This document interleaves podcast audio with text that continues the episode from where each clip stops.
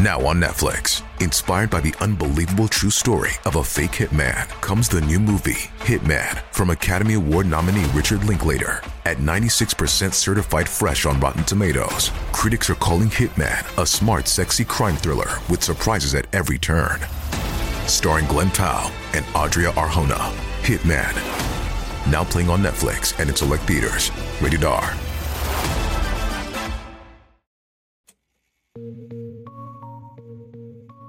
Dice un viejo adagio popular que el que busca, encuentra.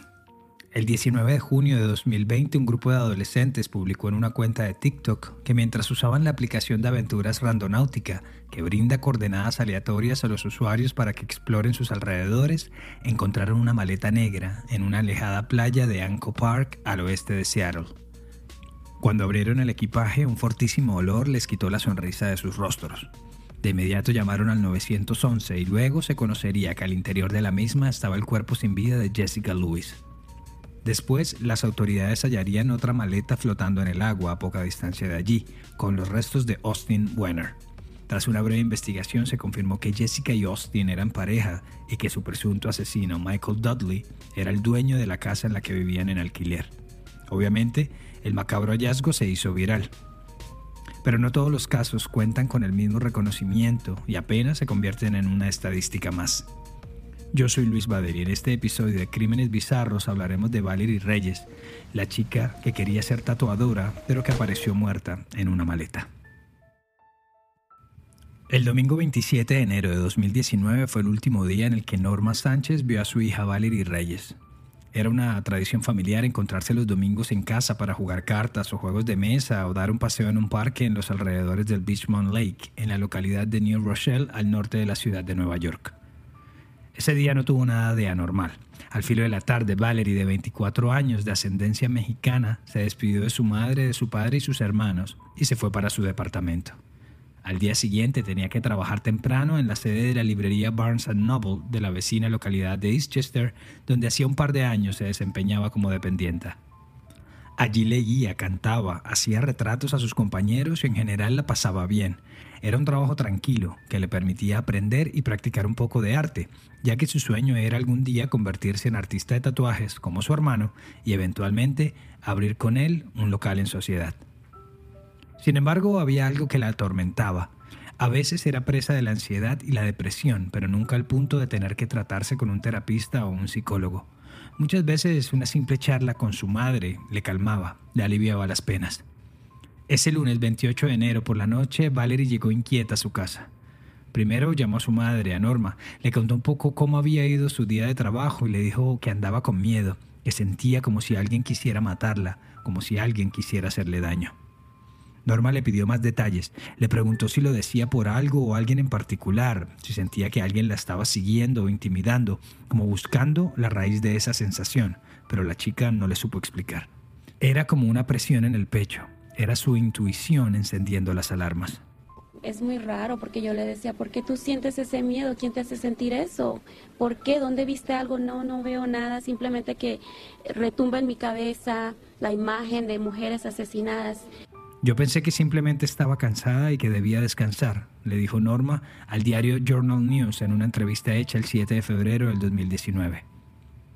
Pero para tratar de calmarla, madre e hija hicieron planes para el día siguiente de ir a comprar unos materiales y unas plantas a Home Depot y así poder pasar la tarde juntas. Luego de hablar con su madre, Valerie llamó a Jeffrey Anderson, su mejor amigo desde hace 10 años, a quien también le contó esa sensación que la estaba asfixiando. Él trató de hacerle pensar otras cosas, se rieron y a eso de las 11 y 30 de la noche se despidieron y colgaron el teléfono. Sin embargo, la tragedia tocaría sus puertas y a Valerie no volvieron a verla con vida nunca más. Ese martes 29 de enero la joven no se reportó a trabajar. Al ver que no llegó al almacén, su supervisor y varios compañeros la llamaron al móvil, pero su teléfono timbraba y timbraba sin respuesta, a veces yéndose directamente al buzón de mensajes. Su madre y su mejor amigo también intentaron hablar con ella sin suerte. Valerie no es así. Nosotros hablamos todo el tiempo, no es normal que ella no responda a su teléfono. Yo sabía en el fondo de mi corazón que algo andaba mal, diría después su madre. Luego de pasar la noche en vela esperando por alguna señal de Valerie, a las 2 y 43 de la tarde del miércoles 30 de enero, su familia la reportó como desaparecida en el departamento de policía de New Rochelle, que a su vez se comunicó con su vecino de jurisdicción, el precinto Midtown North de la policía de Nueva York. Su rostro e información básica aparecieron prontamente en las noticias locales, tanto de Nueva York como de Connecticut, y uniformados de los cuerpos de policía de ambas ciudades empezaron a trabajar conjuntamente en búsqueda de la joven, así como en reconstruir sus últimos pasos. Es decir, en averiguar qué pasó entre las 11 y 30 de la noche del martes cuando habló con su amigo Geoffrey y las 9 de la mañana siguientes cuando tenía que llegar a su trabajo. Al revisar las transacciones bancarias, las autoridades descubrieron que una de sus tarjetas de débito había sido usada a las 5 de la madrugada en un ATM, en un cajero electrónico de un banco en New Rochelle. Sin embargo, según el reporte del investigador del FBI Daniel McKenna a la corte, la persona que realizó ese retiro en efectivo no fue Valerie. McKenna revisó las cámaras de seguridad del lugar y pudo ver cómo a esa hora un vehículo Honda CRV se estacionó en la calle de enfrente del banco y de su interior se bajó un hombre vestido con un saco con capucha negro, un pantalón oscuro y unos zapatos negros con suela blanca. Este retiró mil dólares con la tarjeta, volvió al vehículo y salió del lugar con dirección al occidente.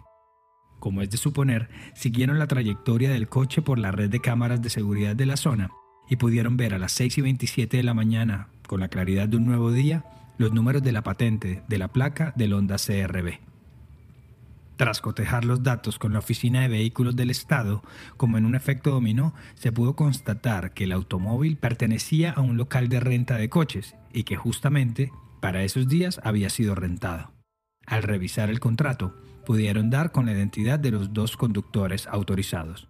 Uno de ellos era Javier Enrique da Silva Rojas, oriundo de Venezuela que llevaba viviendo en los Estados Unidos desde mayo de 2017. Entonces, ya con este dato, con una persona de interés identificada, era más que urgente rehacer los últimos pasos conocidos de Valerie. Una amiga de ella dijo en Twitter que la había visto en la mañana del martes 29 en la estación del tren de New Rochelle, más o menos para la misma hora en la que sus compañeros de trabajo y sus familiares estaban tratando de comunicarse con ella.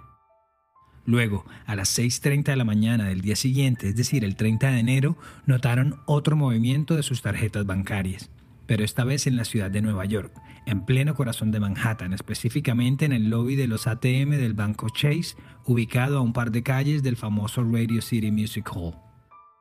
Al revisar las imágenes de vigilancia del banco, los investigadores encontraron que esta vez la que hacía el retiro sí era una mujer, y enseguida las compartieron con sus colegas de New Rochelle. Estos a su vez se los mostraron a Norma Sánchez, quien corroboró que en efecto se trataba de su hija. Estábamos confiando en que ella solo quería aislarse un poco, buscar ayuda o estar sola un rato. Le dijo entonces la mujer, con toda la esperanza, a un reportero del New York Times. Y tiene algo de sentido esa idea, ya que ese mismo día uno de sus primos, Jorge Reyes, publicó en su cuenta de Twitter que su prima llevaba dos días desaparecida y que su última ubicación conocida había sido el Governor Medical Center en Manhattan, cerca de la sucursal del Chase donde retiró un dinero. Con mucha incertidumbre pasaron los días siguientes. Poco se sabía del paradero de la joven, y aunque había ciertos indicios del accionar de Da Silva, es de suponer que se aplicó ese viejo teorema de que sin cuerpo no hay delito hasta que llegó la mañana del 5 de febrero de 2019, cuando un grupo de trabajadores del Departamento de Obras Públicas de la ciudad de Greenwich, en Connecticut, a unos 45 kilómetros al norte de la Gran Manzana, se encontraron en medio de un bosque una maleta de viajes color rojo que contrastaba vibrantemente sobre lo que quedaba del blanco de la nieve. El macabro hallazgo se dio a menos de 100 metros del cruce de las calles Glenville Road y Stillman Lane. De inmediato llamaron al 911 para reportar lo sucedido, pero mientras tanto, a uno de los hombres de la cuadrilla le pareció buena idea abrir la maleta y empezar a tomarle fotos al cuerpo sin vida que estaba en su interior, por lo que fue suspendido de su trabajo posteriormente. En el reporte policial quedó consignado que al interior de la valija estaba el cuerpo de una mujer de entre 20 y 30 años, de pelo negro a la altura de los hombros. Estaba descalza, con la blusa desabotonada y unos jeans. Hasta ahí todo, entre comillas, normal.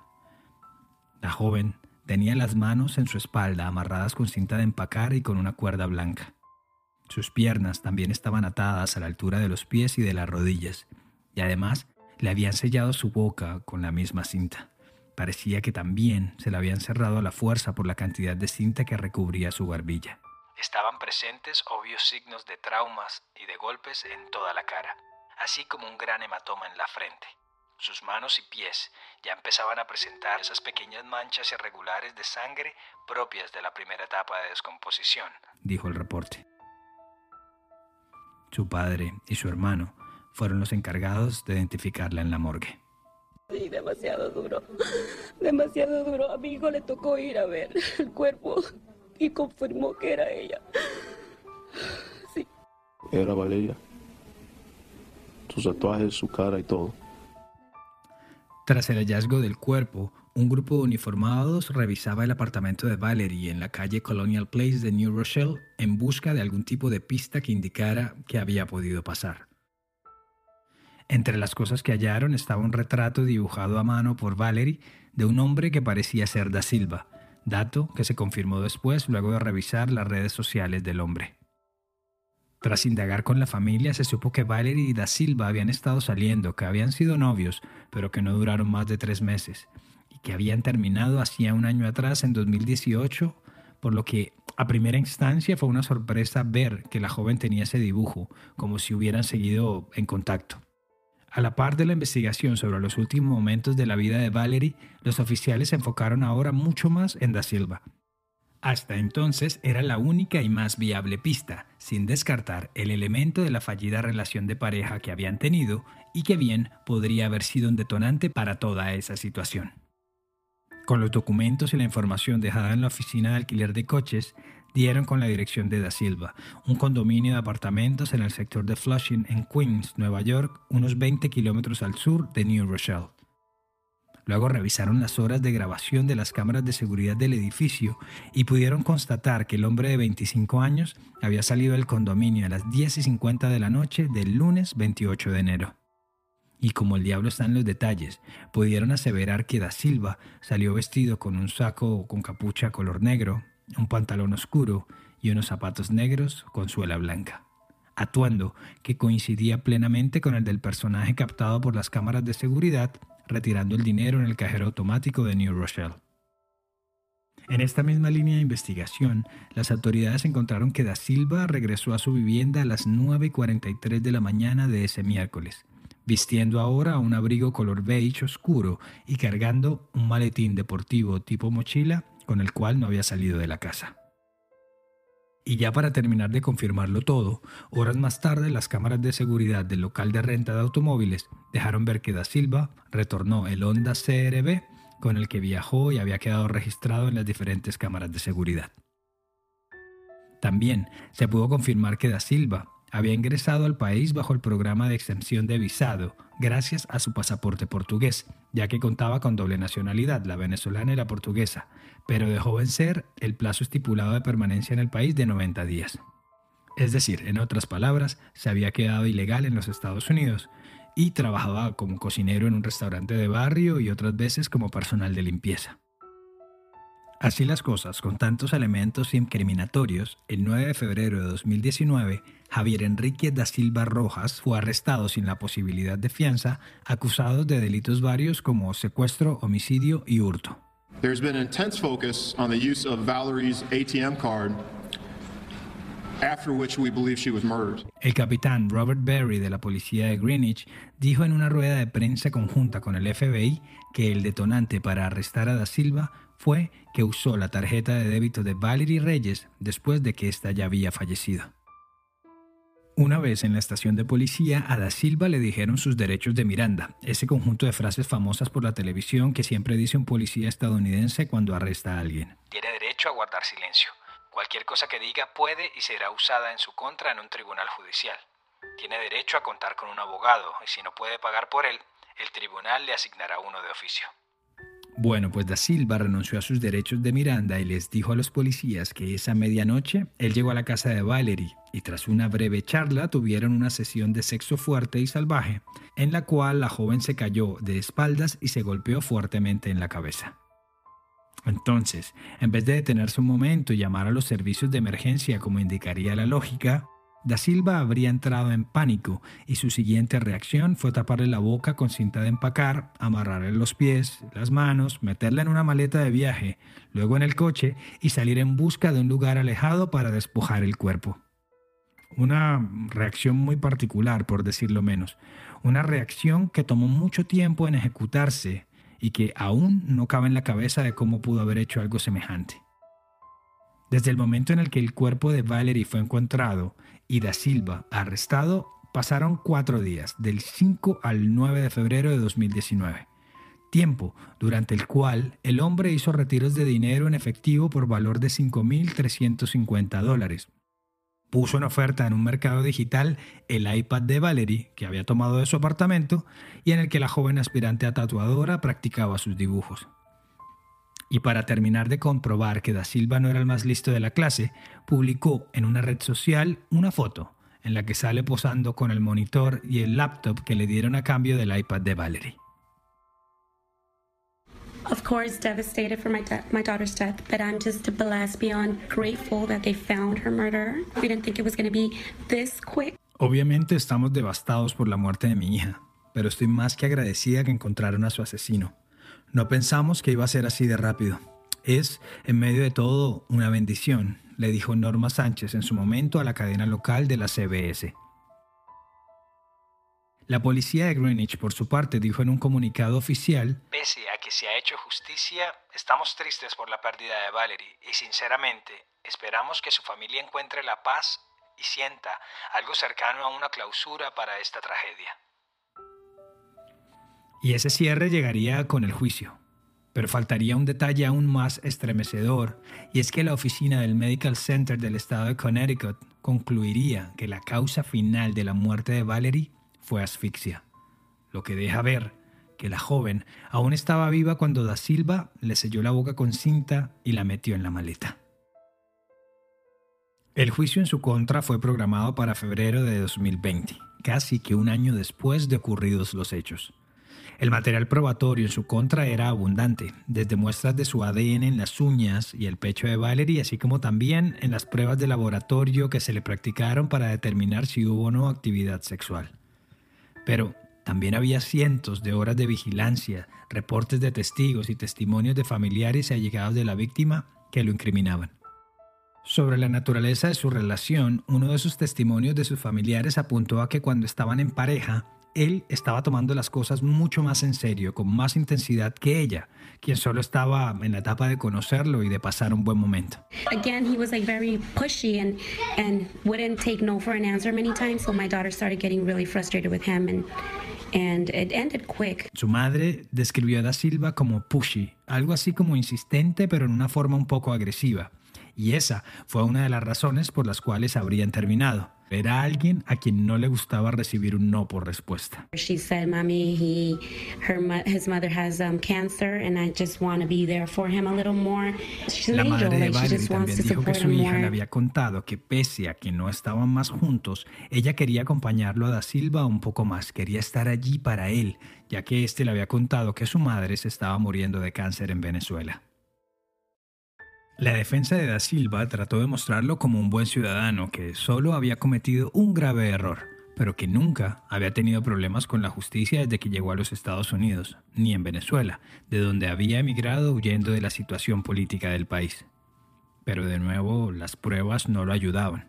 Se pudo comprobar también que hubo cierto grado de premeditación, porque cuando Da Silva llegó a New Rochelle, antes de llegar al apartamento de Valerie, puso su teléfono en modo avión para que no pudieran triangular sus movimientos con las torres de telefonía. Tú, Javier, solo te mereces dolor y rechazo. Le dijo Norma Sánchez llena de lágrimas cuando subió al estrado en la Corte Federal de White Plains. Da Silva, por su parte, dijo que No hay palabras que puedan expresar lo asqueado que estoy conmigo mismo por los actos que cometí. Nunca me perdonaré por ello. No puedo pedirles a sus familiares que me perdonen porque no lo merezco, pero quiero que sepan que lo siento muchísimo. Pero el juez del caso, Vincent Brichetti, antes de dictar sentencia, fue más que elocuente.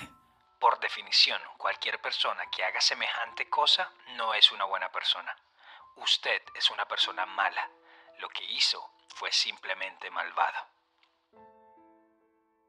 El 23 de septiembre de 2021, la oficina del fiscal del Distrito Sur de la ciudad de Nueva York anunció una sentencia de 360 meses de prisión, es decir, 30 años de cárcel para Javier Enrique da Silva Rojas, por los delitos de secuestro, homicidio y robo, y definieron que su motivación para los mismos fue meramente económica.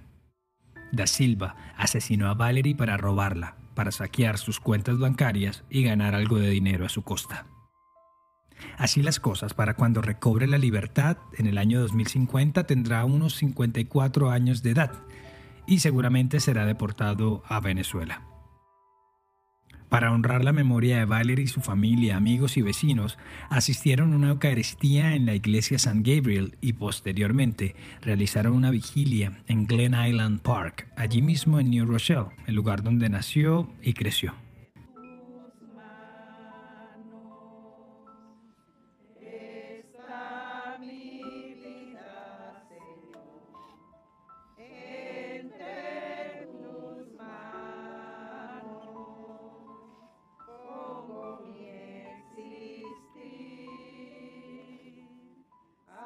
Casi un centenar de personas oraron y pidieron por el eterno descanso de esa chica alegre, de esa vecina ejemplar, carismática y amable, a quienes todos parecían apreciar. Naomi de Jesús, una de sus amigas más cercanas, la recordó como una de las personas menos egoístas, que nunca juzgaba a los demás y que incluso durante los momentos más duros siempre estaba allí para acompañar a sus amigos cuando más la necesitaban. Me rompe saber que ya no estará más entre nosotros, dijo. Su madre, como cualquier madre que pierde un hijo, se debate entre un agudo y profundo dolor. Lloro porque la extraño, lloro porque me pregunto lo mucho que ha de haber sufrido. Me da rabia, me da odio contra las personas que le pusieron la mano encima a mi hija. Mi hija no se merecía eso. El único misterio que quedó sin resolver de este caso fue saber qué estaba haciendo Valerie en Manhattan. Nunca se pudo establecer una línea de tiempo de lo que hizo en la ciudad, salvo el retiro del dinero en el ATM del Chase y su paso después por el Governor Medical Center, y mucho menos cómo llegó a su último destino. Pero a la final, saber esos detalles no servirán para mucho más, porque por más que se descubra la verdad, ya nada podrá traerla de vuelta. She was amazing. She was amazing. That's all I can say. She was amazing and not because she's my daughter. A beautiful soul. A beautiful daughter, the best daughter to me.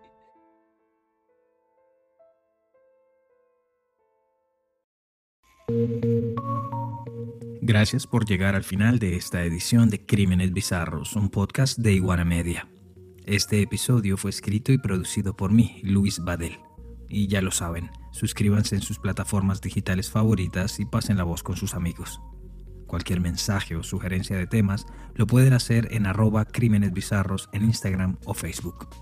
Y para mayor información sobre el tema de hoy visita iguanamedia.net. Nos escuchamos a la próxima.